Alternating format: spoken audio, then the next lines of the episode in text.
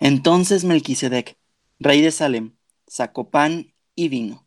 Él era sacerdote del Dios Altísimo, y lo bendijo diciendo, Bendito sea Abraham del Dios Altísimo, creador del cielo y de la tierra, y bendito sea el Dios Altísimo que entregó a tus enemigos en tu mano, y le dio a Abraham el diezmo de todo. Aquí Emilio, y sean bienvenidos a Apologética para Gentiles. Que realmente soy. Espero darme cuenta del camino al que yo voy. Despierta, ábrete a la realidad y encontrarás tu libertad. Encuentra, es posible, solo hay que buscar y así llegar a la felicidad. El orden es el sacramento gracias al cual la misión confiada por Cristo y sus apóstoles sigue siendo ejercida en la iglesia hasta el final de los tiempos. Es pues el, sacer, el sacramento del ministerio apostólico. Comprende tres grados, el episcopado, el presbiterado y el diaconado. Este pequeño párrafo fue sacado del Catecismo de la Iglesia Católica, específicamente el 1536. La cita del comienzo es de Génesis 14, del 18 al 20. Continuamos con la línea vocacional. Hoy tocaremos el tema del sacerdocio. Pero ¿te has preguntado qué implica ser sacerdote? ¿No se supone que Jesús es el único mediador entre Dios y los hombres? Para desmenuzar el tema tenemos a nuestro equipo estelar. Primero presentamos al sacerdote. Padre Tadeo, ¿cómo estamos?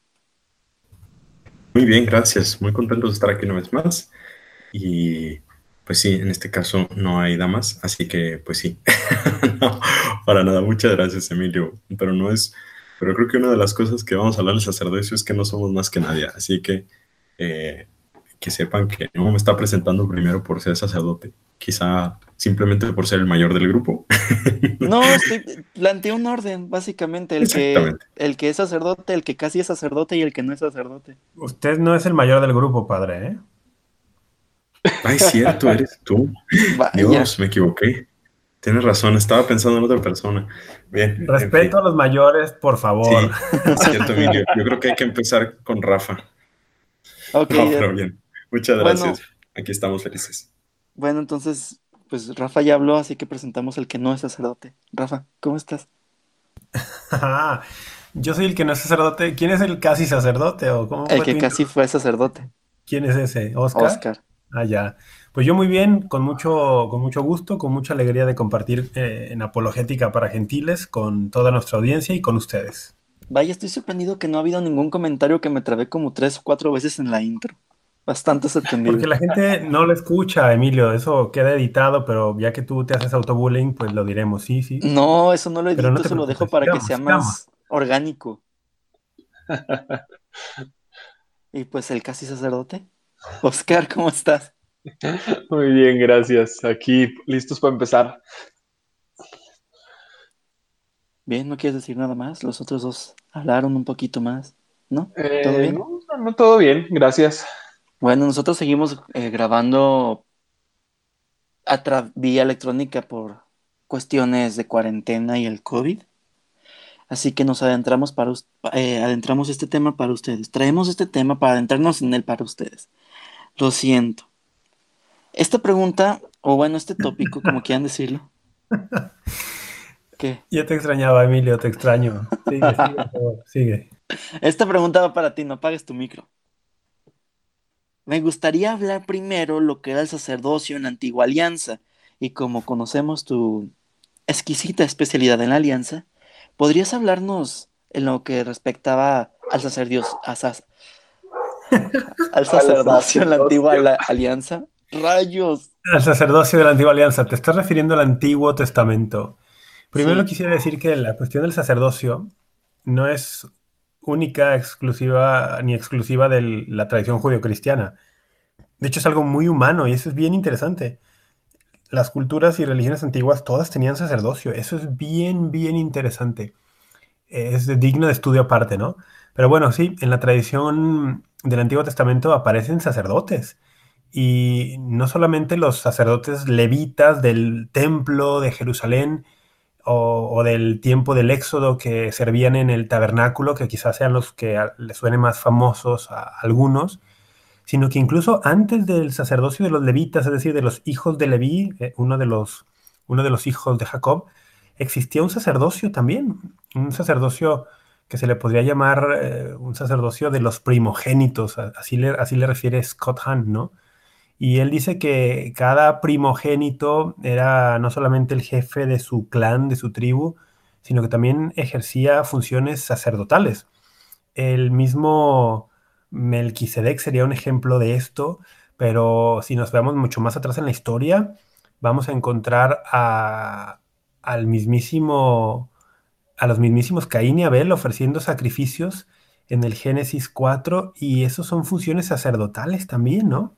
Entonces, por allí es bien interesante este tema porque cuando hablamos del sacerdocio católico hay que decir que tiene bastante antecedente antropológico y además bíblico.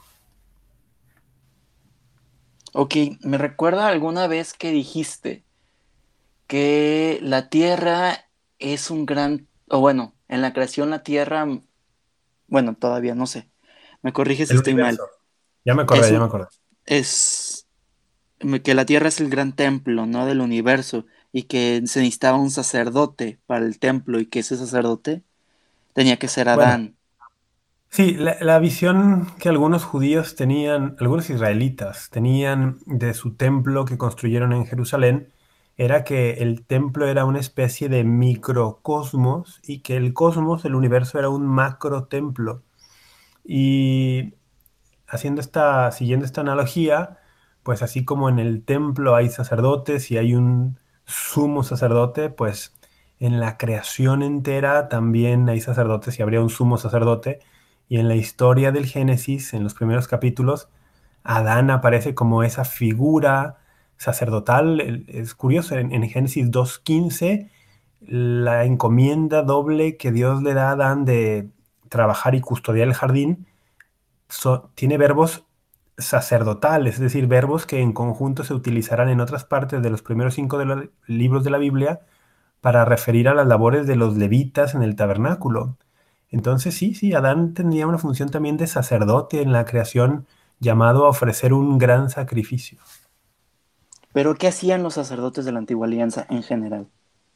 Pues lo que hacía cualquier sacerdote en cualquier religión eh, antigua y moderna incluso, ofrecer sacrificios a Dios o a los dioses, en el caso de los cultos politeístas, a nombre del resto de los hombres. Son efectivamente figuras de mediación entre lo divino y lo humano. Quisiera hacer aquí un apunte, si puedo. Eh, que esta idea de, o sea, porque uno puede decir, bueno, ¿y para qué? O sea, ¿por qué el sacerdocio? ¿Por qué tiene que ser? Bueno, vamos a partir también de una idea que más o menos ya lo dijo Rafa, nomás quiero apuntarlo. Eso, la idea de que somos un pueblo litúrgico, ¿sí? O sea, en realidad el hombre es un hombre litúrgico. Como si interpretamos, como ya lo estamos haciendo, toda la existencia de la humanidad, toda la historia del mundo como una alianza, entonces hay que entender que una alianza configura el mundo entero como una gran liturgia, ¿sí? O sea, ¿para qué existe el hombre en este mundo? Para alabar a Dios. No existe para otra cosa, para darle culto. Y cuando digo esto, a lo mejor podemos estar pensando en que, ah, pues qué aburrido, ¿no? O sea, estar todo el tiempo ahí, ah, no sé, como echando incienso y, y no, no, es que no es eso, es que eso es una imagen que sí, tiene que ver con el culto, pero muy pequeña, ¿no? O sea, es, es una manera, pero en realidad es darnos cuenta de que el hombre está hecho para dar culto a Dios, para eso existimos, y no porque Dios sea un ser egocéntrico que dice, ah, sí, denme culto, sino porque es nuestra, antropología quizá más profunda, fíjate, o sea, ¿para qué existe el hombre? Para dar gloria a Dios, para darle culto, y no nos damos cuenta que cuando el hombre es feliz, está dando culto a Dios, eso es muy bonito entenderlo, digo, más que como una cosa religiosa, también como una cosa antropológica, ¿sí? O sea, el hombre, pues a fin de cuentas es lo mismo, ¿no? El hombre en su esencia más profunda es un ser religioso, es un ser litúrgico. O sea, y de, tal manera que, ¿qué estoy diciendo con esto? Que cuando tú eh, te estás tomando una buena cerveza, viendo una buena película, descansando, haciendo cosas divertidas, también estás dando un culto a Dios. O sea, es, es como dice, Adán era sacerdote, pero también alguien recuerdo que decía que somos sacerdotes de nuestra existencia, o sea, del mundo. Pero esto no solamente o más bien es por la alianza misma, ¿sí? Creo que eso también ayuda como a, a veces entendemos al sacerdocio como una cosa rara, como los padrecitos, que no, no, no, es que en realidad el mundo entero, eh, por la alianza, está hecho para ser litúrgico, ¿sí? Sin que esto sea una cosa aburrida o cuadrada, al contrario, expande las cosas tremendamente. Padre, lo que estás diciendo entonces es que el, sacerdocio y la, la misión sacerdotal, más que verlo como la excepción tendríamos que verlo como la norma de la humanidad, ¿no? Exactamente. Antropológicamente el hombre es un hombre sacerdote, o sea, de hecho, cuando tú dijiste eso de que al inicio no había un sacerdocio como institución, el, sacerdocio de los primogénitos, es que esa es la condición del hombre. Lo propio del hombre es ser sacerdote, es tremendo, pero sí, no, no somos una excepción. Claro, y hoy lo vemos como, ah, eh, los sacerdotes católicos, ah, pues uno, uno entre un millón, ¿no? y como muy aislados y como si fueran seres humanos distintos y, bueno, estás diciendo que es más la norma que la excepción, una vida sacerdotal. Qué interesante está esto. Por eso ahorita, tenemos que, o sea, en estos tiempos, creo, ya, lo estamos haciendo desde el Concilio Vaticano II, no porque sean nuevos, siempre existido en la Iglesia la idea de resaltar, de revivir, de ser conscientes de la importancia que tiene el sacerdocio común, que es el sacerdocio que tienen todos los bautizados. Bien, qué bueno que tocó específicamente esa palabra. En anteriores episodios hablamos de, la participación en Cristo y que por esta participación participamos, valga la redundancia, en que Él es rey, profeta y sacerdote. Si nosotros tenemos participación en su sacerdocio, ¿para qué necesitamos, y no quiero sonar mal, a los sacerdotes?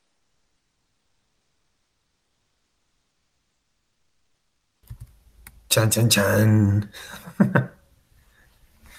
Pues precisamente para eso. Como estamos hablando de que somos un pueblo litúrgico, entonces ya lo dijo Rafa, el sacerdote existe para ofrecer sacrificios. Y también cuando decimos sacrificios, no hay que reducir el sacrificio a matar un animal o a hacernos daño a nosotros mismos o a sufrir, ¿no? Le voy a ofrecer a Dios un sacrificio, entonces voy a tener que dejar de comer pan o de fumar. No, es que es, es o sea, el sacrificio es uno, más bien hay que verlo como una ofrenda, ¿sí? Que no siempre será negativa, por eso les decía, o sea, también yo puedo decir que cuando veo una película, estoy en una clase, estoy haciendo algo que me gusta, eso también se ofrece a Dios, si no, solamente le podríamos ofrecer a Dios eh, las cosas eh, dolorosas. Pero ¿por qué tiene que existir un sacerdocio? Porque Dios también, es curioso, es también como muy antropológico, siempre ha querido mediadores en, su, en, la, historia de la salvación. Entonces, se ve que la mediación es una parte, por un lado yo diría antropológica, Emilio, porque nos, nos preserva de esta idea de que nosotros solos podemos hacer las cosas, que es una idea muy moderna, ¿no? Del individualismo, decir, a ver, tú con Dios, ¿no? O del protestantismo liberal, lo que sea, tú con Dios, tú solito, tal. Es que en realidad el hombre no está hecho para estar solo, el hombre está hecho para estar con los demás. Entonces, la dimensión comunitaria de alguna manera se ve acentuada por el hecho de que necesitemos un mediador entre Dios y nosotros. Y luego también creo que es importante recalcar que, bien como lo decías, padre, todos somos sacerdotes, digo, eh, según el bautismo, ¿no? Este, bueno, y también profetas y reyes, ¿no? Pero todos somos sacerdotes, pues precisamente como lo decías, por esa pequeña característica que tenemos nosotros de siempre estar buscando a Dios, pero también como también lo dijiste, no hay que caer en ese pensamiento moderno de decir, bueno, si ya te, si yo soy sacerdote y eso lo define el Concilio Vaticano II, pues para qué necesito la figura de un sacerdote tal cual, ¿no? Y creo que aquí es fácil, bueno, por lo menos a mí eh, entenderlo como el ejemplo de un maestro. Cualquiera tal vez le puede enseñar algo a alguien, ¿no? Este, porque se nos hace fácil, porque sabemos de la materia, por muchas razones.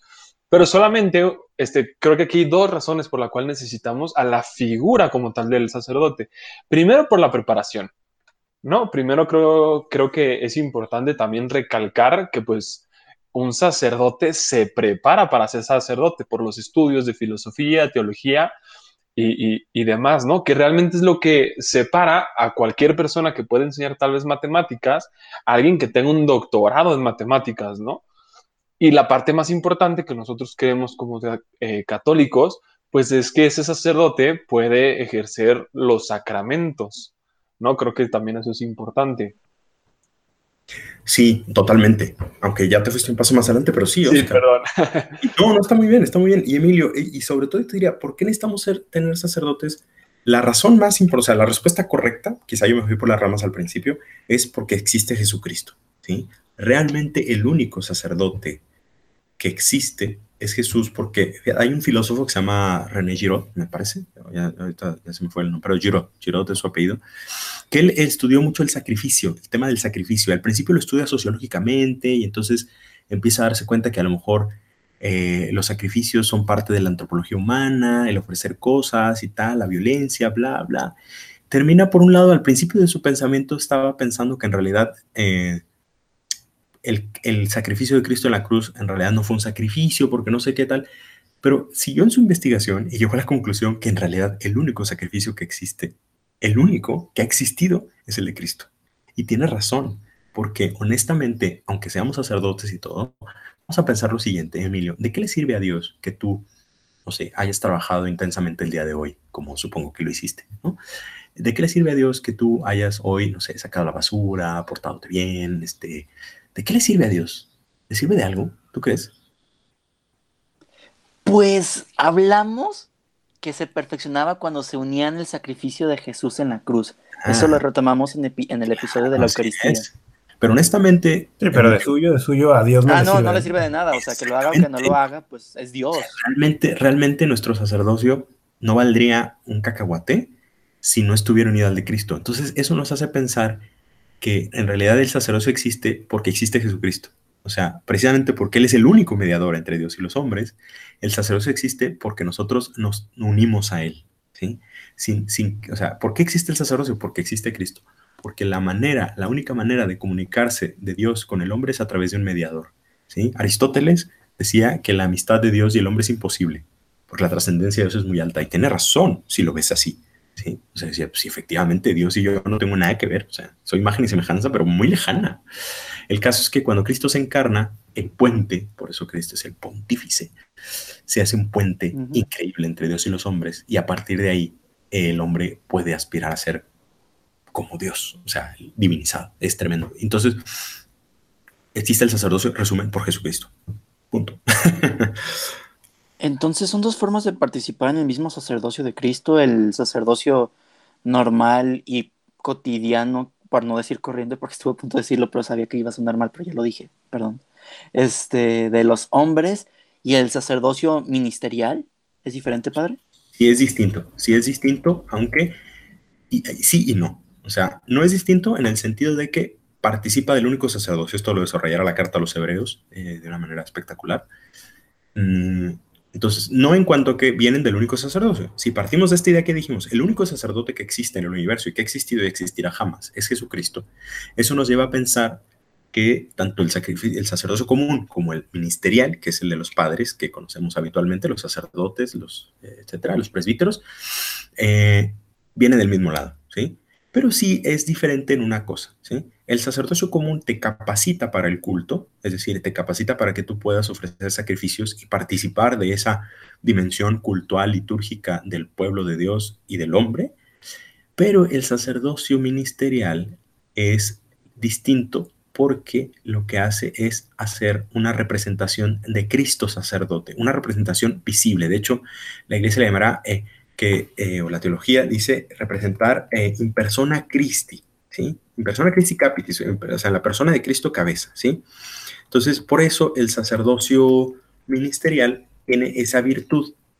De que además de ofrecer sacrificios y estas cosas, como los sacerdotes también estamos bautizados y tenemos el sacerdocio común, pero le da una particularidad que yo no me atrevería a decir que es mejor, sino que es distinta para poder representar a Cristo cabeza, es decir, Cristo de una forma visible. ¿Dónde lo representa de esa manera? Es eminentemente en, la Eucaristía y en la confesión. Digo, y creo que es, como dices, padre, distinta, pero sin embargo complementaria. Y creo que la iglesia lo que trató, digo, es un pensamiento ahí sí personal, a la hora de que definió que todos éramos sacerdotes por el sacrificio de, Jesús, creo que era como una forma de poder acercar más esa realidad de la que ya hablamos, de que somos seres que podemos este, como ofrecer pues ofrendas, sacrificios a Dios, porque creo que antes en la, en la, en la antigüedad, y ustedes lo podrán explicar mucho mejor, la gente, pues cuando quería ofrecer un sacrificio en cualquier cultura, pues para eso tenían los sacerdotes, ¿no? Entonces, si querían, este, pues dar gracias, pedir perdón, lo que fuera, pues se acercaban a eso. Entonces, creo que fue como un gran, eh, un gran cambio en toda la doctrina católica el hecho de decir, oye, este, pues también tú puedes participar de cierta forma, ¿no? O sea, hay cosas específicas para la persona este, del sacerdocio sacramental, sin embargo, tú también puedes participar de algunas.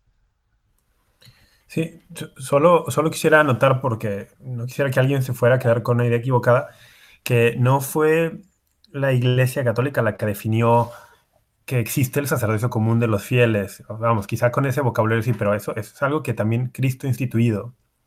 El, al dotarnos del sacramento del bautismo, allí nos está uniendo a él y, si él es sacerdote, pues nos hace sacerdotes, ¿no? Entonces no, es como que la iglesia lo, dijo, no, más bien es algo que Cristo hizo y hay testimonio abundante en la, escritura. Y, padre, no sé si yo quisiera, si nos pudieras ahondar un poquito en esto que distingue al sacerdote ministerial del sacerdocio común de los fieles en cuanto a que el sacerdocio ministerial también está llamado a, a esta triple misión de gobernar, enseñar y santificar a, los fieles, ¿no? De una manera que los fieles no, no están llamados. Sí, por supuesto, por supuesto. Es que, digo, los fieles, el sacerdocio común también participa de la dimensión profética, eh, sacerdotal y, real, Real en el sentido de, rey. Pero ciertamente el sacerdote eh, mm, ministerial participa de una manera, otra vez, de Cristo in persona Christi, ¿no? Entonces, en el, caso de la cosa profética, por ejemplo, los sacerdotes tenemos, los sacerdotes ministeriales, tenemos una particular, una virtud, eh, no en el sentido de, o sea, es un poder, para eh, hablar en nombre oficial de la iglesia, ¿sí? Eso es la razón por la que en una misa solamente una persona ordenada ya sea sacerdote, diácono o obispo, que son los tres grados que ya Emilio me va a preguntar después, este, eh, solamente una persona sí puede mm, dar una homilía, por ejemplo. Un laico no puede dar una homilía. Y no porque no pueda, o sea, hay laicos que no sé. Si no está en virtud de su preparación teológica. Exactamente, hay laicos que, que pues tienen una preparación increíble, o sea, perdón, no, no, no estoy aquí para alabar a nadie, pero Rafa pudiera dar, una homilía perfecta, ¿no? O sea, por la capacidad teológica que tiene. Pero no es eso, ¿sí? O sea, ¿por qué Rafa no puede dar homilía? No es porque no pueda, es porque no ha sido consagrado, ¿sí? Para representar a Cristo de, forma, de esa forma oficial eh, en una homilía, ¿no? Por supuesto que Rafa lo hace maravillosamente en sus clases y en sus conferencias, que lo los invito a que lo busquen y lo contraten y todo, pero es aquí pequeño espacio comercial. Muchas gracias, muchas gracias. Le, paso comisión después. sí, pero eso aquí entre nos. Luego, eh, obviamente, eh, entonces es eso, o sea, ¿por qué? Porque el sacerdote tiene esa virtud profética y participa de alguna manera del poder de enseñar de los apóstoles, ¿no? de los obispos. ¿sí? Entonces, desde ese lado, la cosa profética tiene que eh, una homilía, por más mala que sea, Rafa, porque digo, hay homilías malas, hay que decirlo, ¿sí? No debe ser, porque el sacerdote se tiene que preparar y tiene que prepararlo muy bien, y, eso, pues, bueno, hay que rezar cuando a veces no lo hacemos bien. Pero de todas maneras, una homilía, aunque uno diga, tú muy aburrido, tú, no hay que olvidar que ahí está hablando Dios de alguna manera a través de su iglesia de una forma oficial, ¿sí? En el caso del sacerdocio propiamente, pues ahí creo que es más fácil verlo, ¿sí? Pues porque el sacerdote cuando participa de la sacerdotalidad de Cristo, obviamente al poder consagrar, al poder perdonar los pecados, no, no en función de él, sino representando a Cristo. Por eso el sacerdote dice, este es el cuerpo de Cristo que será derramado por... No, él dice, esto es mi cuerpo. En ese momento está prestando sus manos y su voz al mismo Jesús, ¿sí? que es el que actúa en los sacramentos. También se puede manifestar de otra cosa, de la parte de la preocupación, aunque eso es más bien del sacerdocio común también. ¿sí? O sea, el sacerdote está para buscar a todos los hombres, ¿no?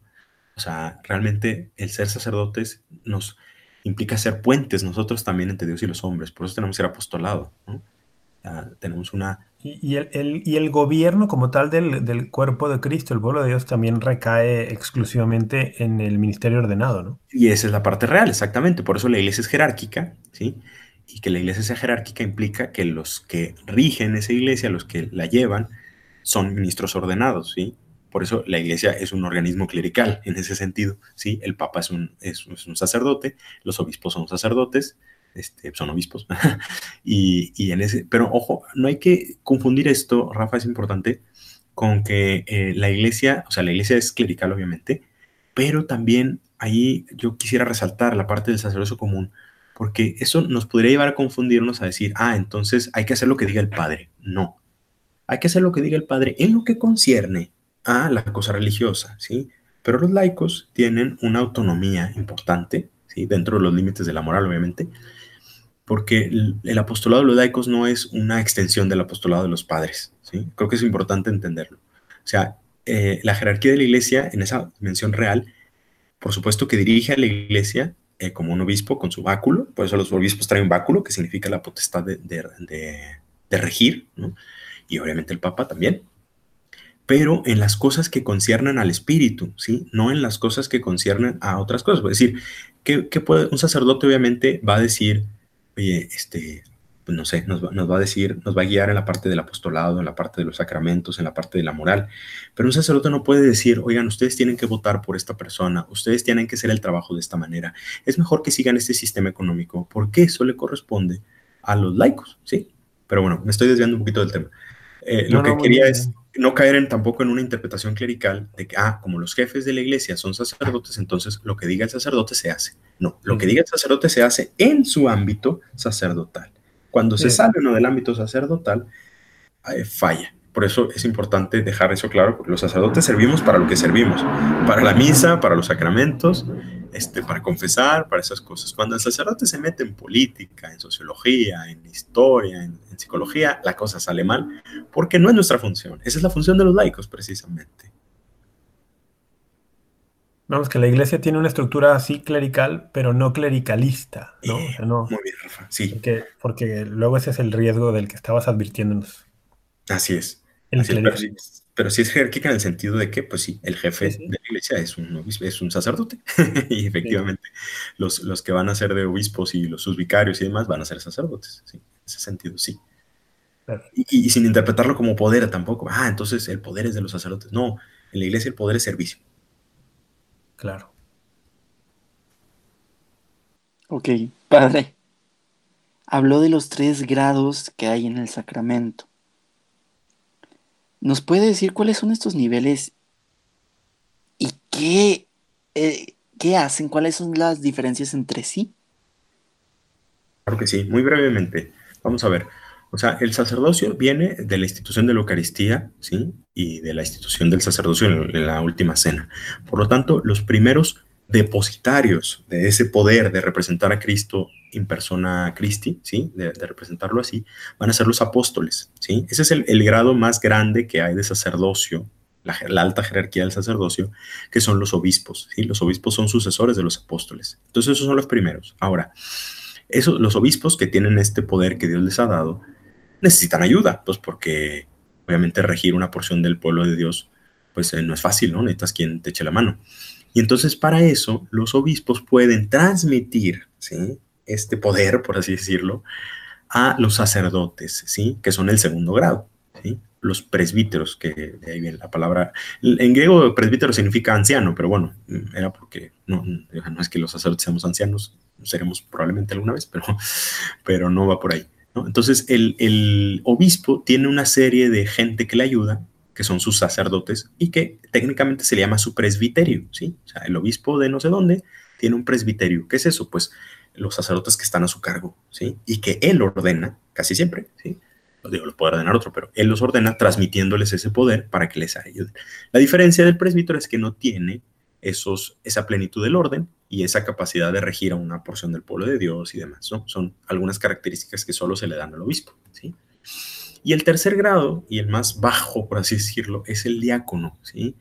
El diácono de entrada es el, grado más bajo, por así decirlo, del orden clerical, pero que tiene una función, como bien su nombre lo dice, eh, Emilio, diácono viene de diaconía, que significa servicio. ¿sí? Entonces el diácono básicamente se dedica a servir, a ayudar al obispo no en su misión sacerdotal, sino en su misión litúrgica, vamos a llamarle así, ¿sí? Los diáconos sobre todo ayudan en ciertas cosas al obispo, son como, o sea, los presbíteros son sus colaboradores, ¿sí? Y los diáconos están más al servicio concretísimo del obispo en algunas cosas. ¿Qué suele hacer un diácono? Pues, por ejemplo, eh, ayudar al obispo en algunas ceremonias, eh, y no, no, puede dispensar todos los sacramentos, pero algunos sí, el bautismo, el matrimonio sin misa, eh, puede dar una bendición con el Santísimo, puede distribuir la comunión, o sea, tiene unas ciertas funciones más limitadas. Y casi siempre, Emilio, casi siempre el diácono, en principio, está en camino de convertirse en presbítero, ¿sí? Casi siempre les digo porque hay una figura actual que es una cosa, me parece, más del tiempo presente, que se llama el diácono permanente, pero es otro rollo. ¿Ok? Ok. Eh, esta pregunta me gustaría hacérsela a Oscar. ¿Cómo saber que Dios te llama a ser sacerdote? ¿Por qué te lo pregunto a ti, Oscar? Pues no sé, tú dime por qué me lo preguntas. No, creo que la pregunta es más que obvia. Este... No, para los que no nos han escuchado no es obvio. Bueno, sí, claro. Pero en el primer episodio del matrimonio contamos que Oscar estuvo cinco años con los legionarios de Cristo para ser sacerdote, ¿no? Es correcto. Y pues en algún momento pues viste que no era lo tuyo, así como también en algún momento pensaste que era lo tuyo. Así que, ¿cómo saber que Dios te llama a ser sacerdote? Porque esto es vocación. Sí, sí, sí, sí.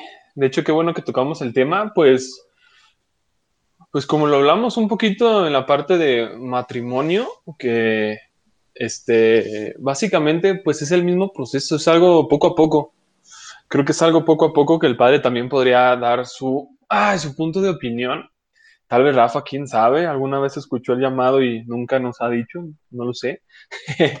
Pero pues básicamente creo que es algo que más que ir sintiendo, que eh, hay personas que sí y hay personas que, que no, no les pasa eso, es algo que tú te vas dando cuenta, es como una, inquietud, ¿no? No es así como que de chiquito digas, ay, quiero ser padre, ¿no?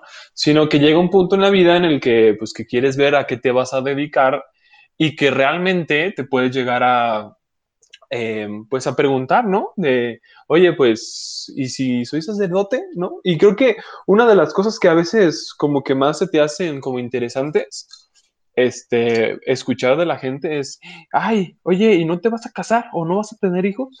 a mí me daba mucha risa eso y el padre yo creo que también lo podrá responder, pero a mí cuando me preguntaban eso decía, uy, no, hijos voy a tener un buen porque pues a fin de cuentas tienes a un montón de personas a tu cargo que tienes que ayudar, ¿no? Porque pues tú eres, al fin de cuentas, como bien lo decía el padre, eres el ejemplo de muchas personas este, que pues creo que todos tenemos muy buenos ejemplos o hemos visto muy buenos ejemplos de sacerdotes, que precisamente esos son los que te ayudan o te animan a, seguir en el camino. Entonces, pues realmente es como una inquietud, ¿no? Que como ya lo vimos ahorita en lo que es el sacerdocio, en esas tres cosas, es como un servicio, ¿no? Es como un servicio que te vas pues proponiendo a ti eh, personalmente, de una forma bastante personal.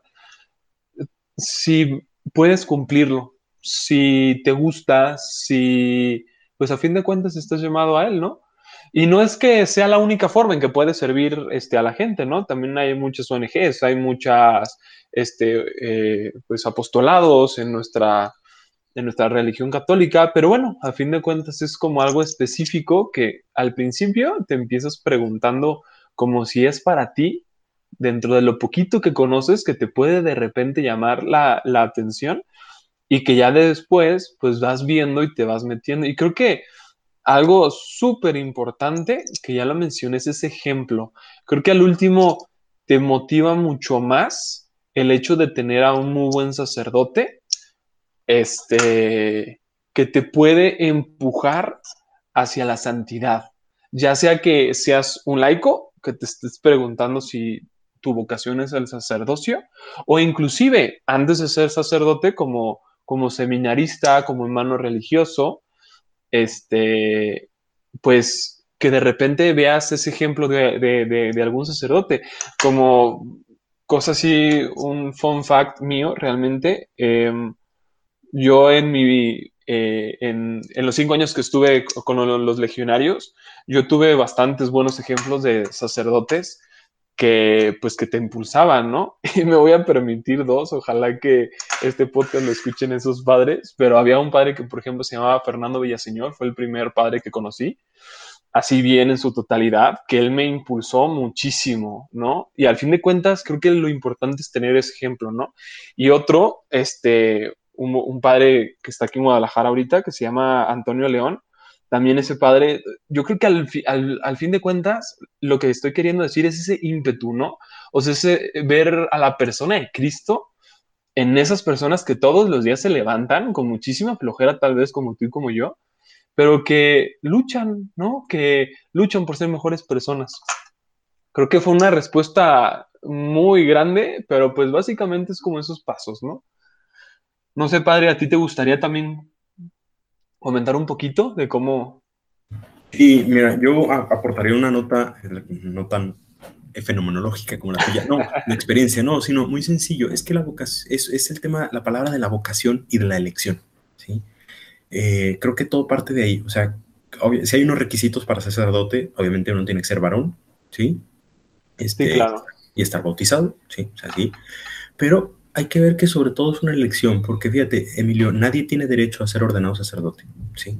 Nadie. O sea, uno puede pensar, también porque luego está el tema del sacerdote femenino y demás, que ahorita no vamos a entrar, pero podríamos hacer otro programa de eso, pero eh, sí está el tema de que no, o sea, alguien no puede decir, oye, yo fui al seminario, yo hice todos los estudios, eh, me gradué, tengo mi doctorado en teología incluso, tal, pero el obispo me dijo que no me va a ordenar. Pues efectivamente, ¿por qué? Porque es una vocación o sea, es Dios quien te llama a ser sacerdote, no eres tú el que te apuntas. No es que dices, oh, pues mira, a mí me gustaría, sí, no, no, no, no, no, no, no, no. O sea, es una elección y gratuita, porque también uno, obviamente, tiene que tener un mínimo de condiciones, ¿sí? Pero ha habido grandes santos sacerdotes que no han sido, por ejemplo, especialmente listos, por así decirlo, ni especialmente cabezones en teología, eh, porque lo importante es que es la elección, o sea, es Dios el que te llama, no por tus condiciones, sino porque Él quiere. Si Él quiere y tú quieres, todo se va a dar. ¿sí? Si Él no quiere, aunque tú quieras, no se va a dar. Y si tú quieres y Él no quiere, pues olvídalo. Entonces, me, me es una elección. Y eso también valdría para, la, para el bautismo, ¿eh? o sea, el sacerdote común igual. O sea, nadie eh, tiene derecho a bautizarse. Es Dios quien llama, es Dios quien otorga la fe. Sí, creo que eso es un poquito a veces difícil de que la gente este, lo comprenda. Yo al principio sí me costaba trabajo como de que, oye, ¿y por qué no somos dignos del sacerdocio si es como, pues, que mi papá es, no sé, ingeniero, arquitecto, administrador, yo qué sé, ¿no? Este, y creo que eso es algo como que al último acabas este, dándote cuenta, pero ya estando ahí, que es una gracia tan fuerte que como, que, que como, lo, como lo dices tú, ¿no? Hay una elección por parte de Dios que de muchas formas, que a veces nos cuestan trabajo, a veces no, ven, este, nos hacen ver si, si somos aptos. ¿Tú, Rafa, te gustaría agregar algo? Sí, sí. es que podría, me voy a permitir una analogía que podría ayudar un poco quizá en esta cuestión ¿no? de, de la vocación. De, el padre me gustó mucho, oye, un muchacho hace todos los estudios filosóficos, teológicos, cumple los requisitos y de pronto llega el momento de la ordenación y por alguna razón el obispo dice, pues no. Pero es mi derecho, tengo todos los requisitos. A ver, esto es una cosa de vocación y en este caso la vocación se discierne de las dos partes.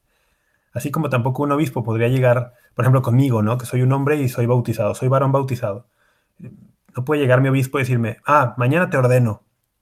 Oiga, pero yo no quiero, ¿no? No, mañana te ordeno y ya. No, pues no puede llegar así el obispo.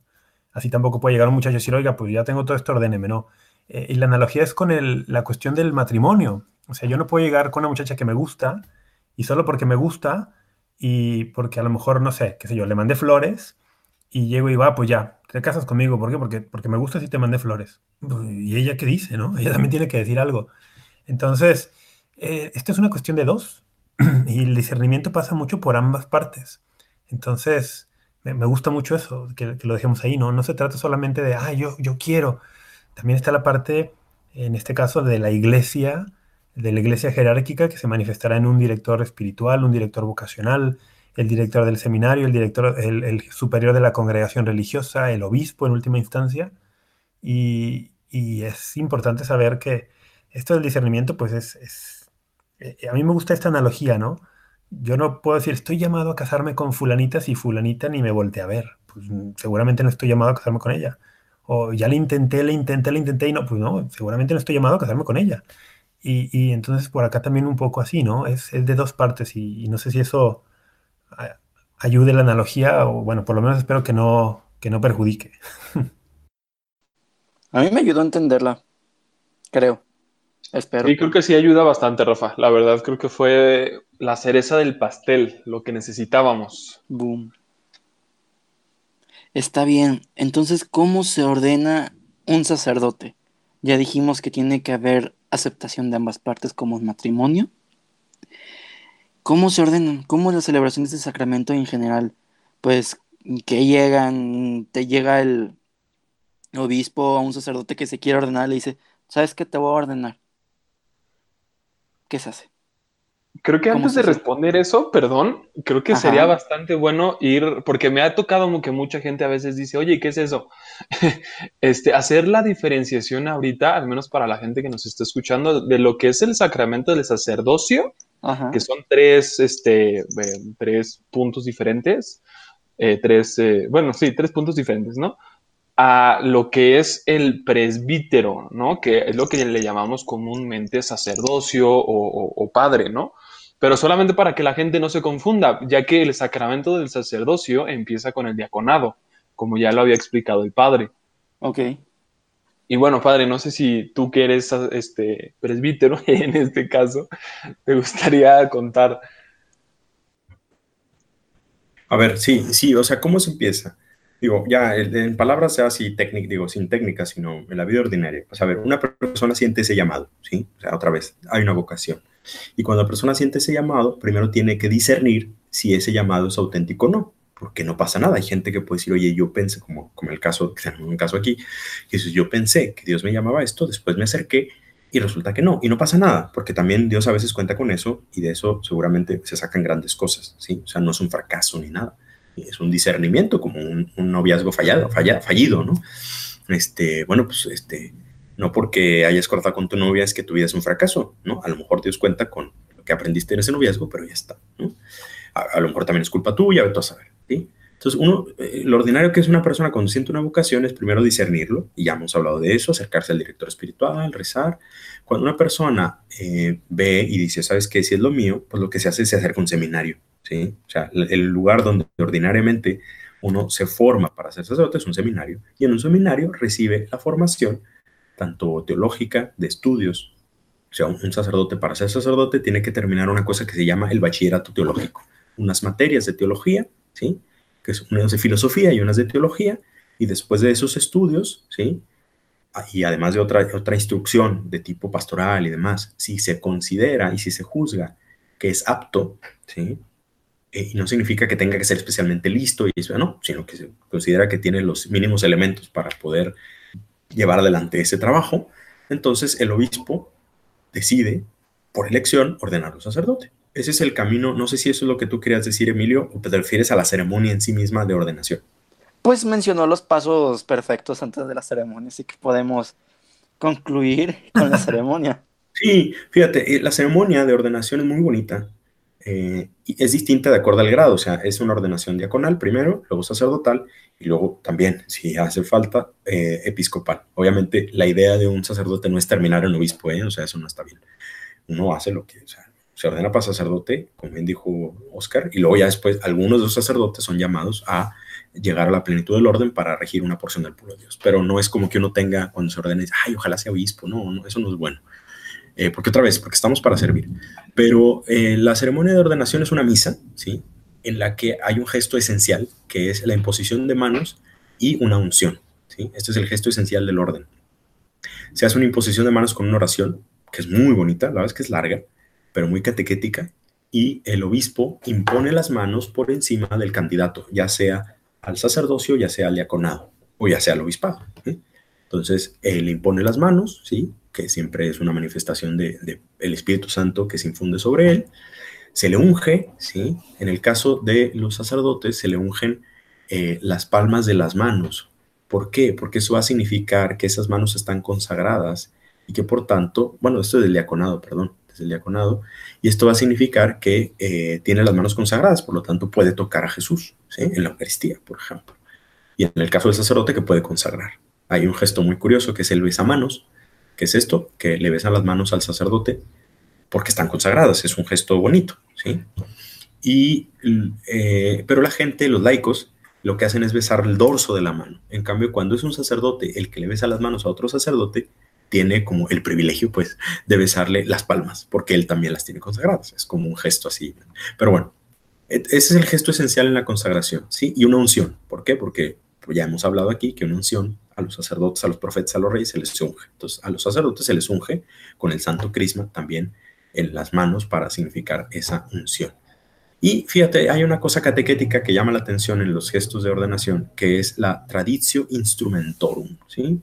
¿Qué es esto? Que a los sacerdotes se les da, o, al diácono o al obispo se les da como, oye, ¿qué va a hacer? No? Entonces, por ejemplo, al diácono se le da el evangelio, ¿sí? ¿Por qué? Porque el diácono va a poder predicar el evangelio, ¿no?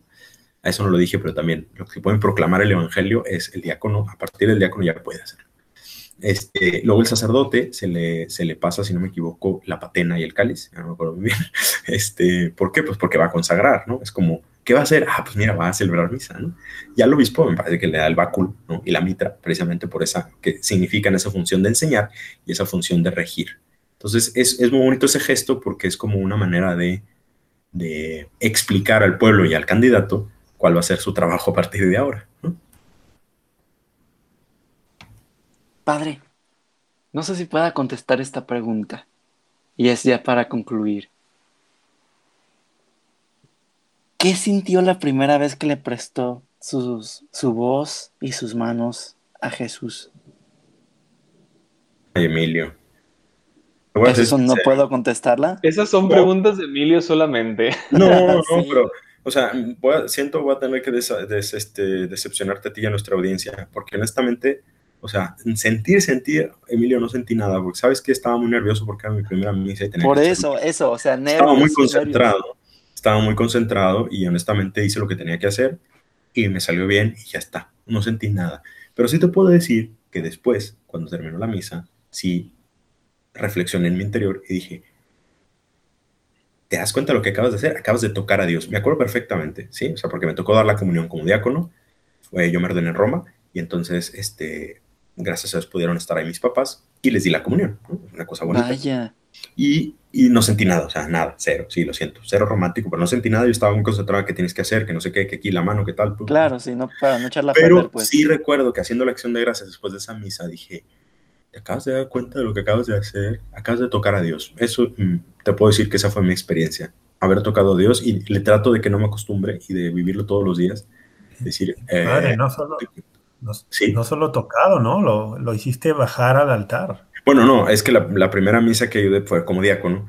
Y, y, o sea, la primera vez que toqué al Señor fue como diácono. Ah, ya, ya, ya. Sí, en el caso de la primera misa, claro, por supuesto, también, obviamente, sí, o sea, sacar por primera vez es algo fuerte, pero honestamente no es que uno sienta mucho porque uno está concentrado en hacerlo bien, al menos en mi caso. Y de dato curioso, ¿cuándo fue tu ordenación presbiteral?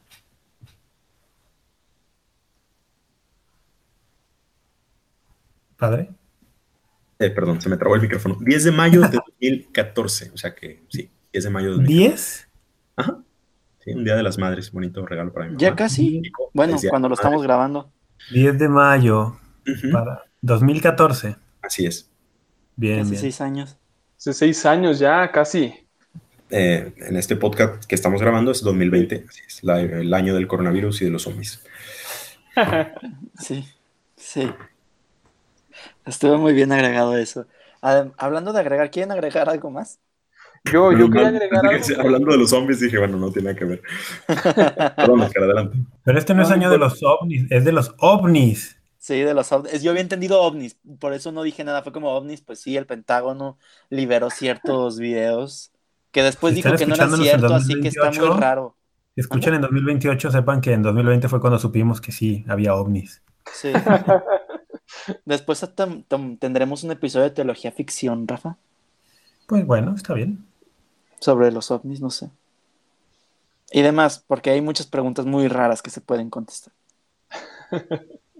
bueno, Oscar, perdónanos, agrega. No, no importa. Este, quería recalcar algo que dijo el padre ahora que estuvo este, eh, tocando los pasos de lo que es la ordenación. Eh, tocó justamente otra vez lo de la vocación, ¿no? Que normalmente cuando tú te ordenas este, sacerdote, eh, pues digamos que es, ok, ya llegué al sacerdocio y ya, ¿no? Este, o sea, que, no, que no, uno no aspira más, ¿no?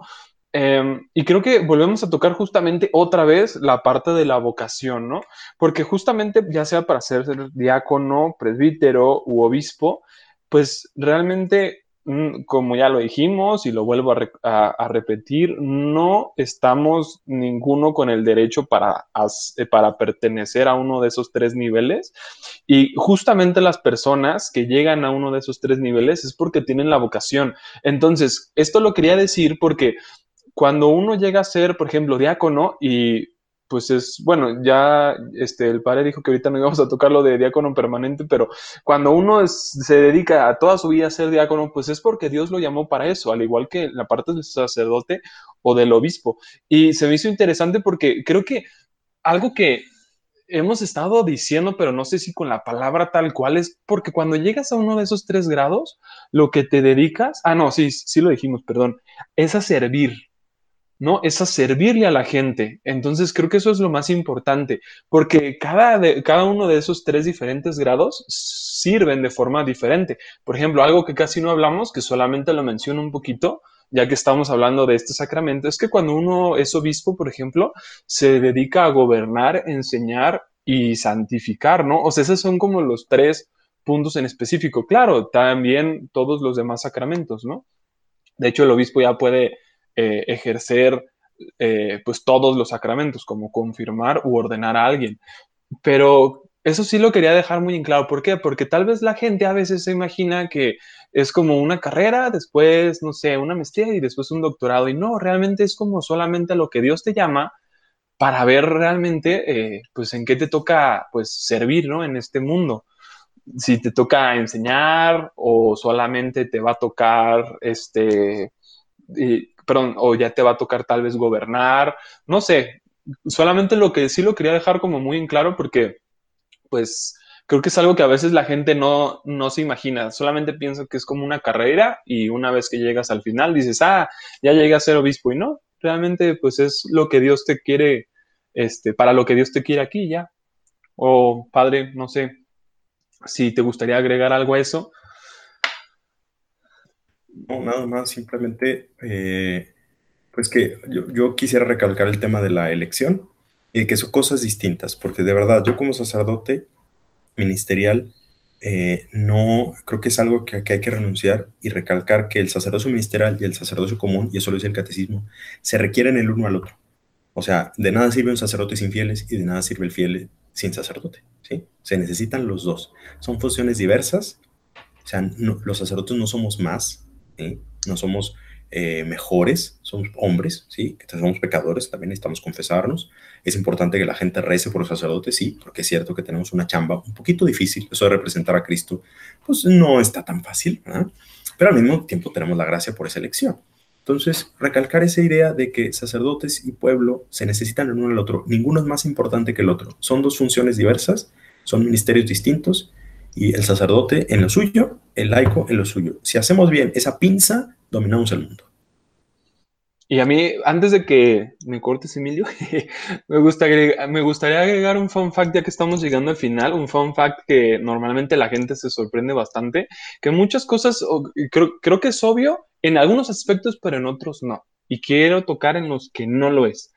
Que la religión católica, precisamente por toda la influencia romana y de Occidente que ha tenido, pues se ha ido complementando, ¿no? En ciertas partes. Este, por ejemplo, lo del obispo, pues eso lo agarraron, este, lo agarramos en cierta medida, pues, de la, pues, de la idea de, la antigua Roma, ¿no? De la potestad que tenía el emperador. Pero, pero me gustaría ir más como fun fact a las, a las vestimentas de lo que es un sacerdote. Ojalá que después podamos hablar más de eso Pero lo único que a mí se me hizo bastante interesante y una de las principales cosas que aprendí en el seminario era qué significaba cada parte eh, de la cual se vestía el padre antes de ir a misa. Y sin explicarlo mucho, lo único que quiero mencionar es que precisamente esas cosas significan cada una algo diferente y es una tradición que viene desde hace mucho. Y bueno, ahorita hablando del sacerdocio, a veces pues no sabemos pues de qué, qué es ese gorrito que a veces se pone el obispo y qué significa, o, qué es esa cosa blanca, el alba que se pone el sacerdote antes de celebrar la misa, o el cinturoncito blanco, esa cuerdita blanca, el símbolo. Entonces, solamente lo quería mencionar, ojalá que después lo, lo, podamos explicar, pero creo que la liturgia en el tema del sacerdocio, ya explicamos la vocación, ya explicamos que es una vocación al servicio de la gente, pues precisamente ese servicio, este, pues tiene cosas muy interesantes por detrás. Eh, y bueno, era solamente el comentario. me, me emocioné un poquito. No te preocupes. Rafa, ¿quieres agregar algo?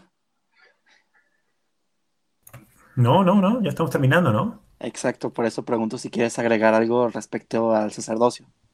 Nada, creo que lo hemos dicho todo. ¿Todo? Bien. Eh, agradezco a cada uno de los tres que estuvieron aquí en el podcast conmigo. Sus participaciones y atribuciones son siempre muy buenas y espero que a toda la audiencia los nutran de corazón. Eh, cualquier cosa que haya quedado de duda nos la pueden hacer llegar a través de nuestras redes sociales que en todas nos pueden encontrar como Amén Católico, especificando cada red en Facebook, pues no hay más que especificar Amén Católico, en Instagram arroba amén.católico y en, en Twitter Amén Católico. Esto fue Apologética para Gentiles, un saludo a todos y hasta la próxima.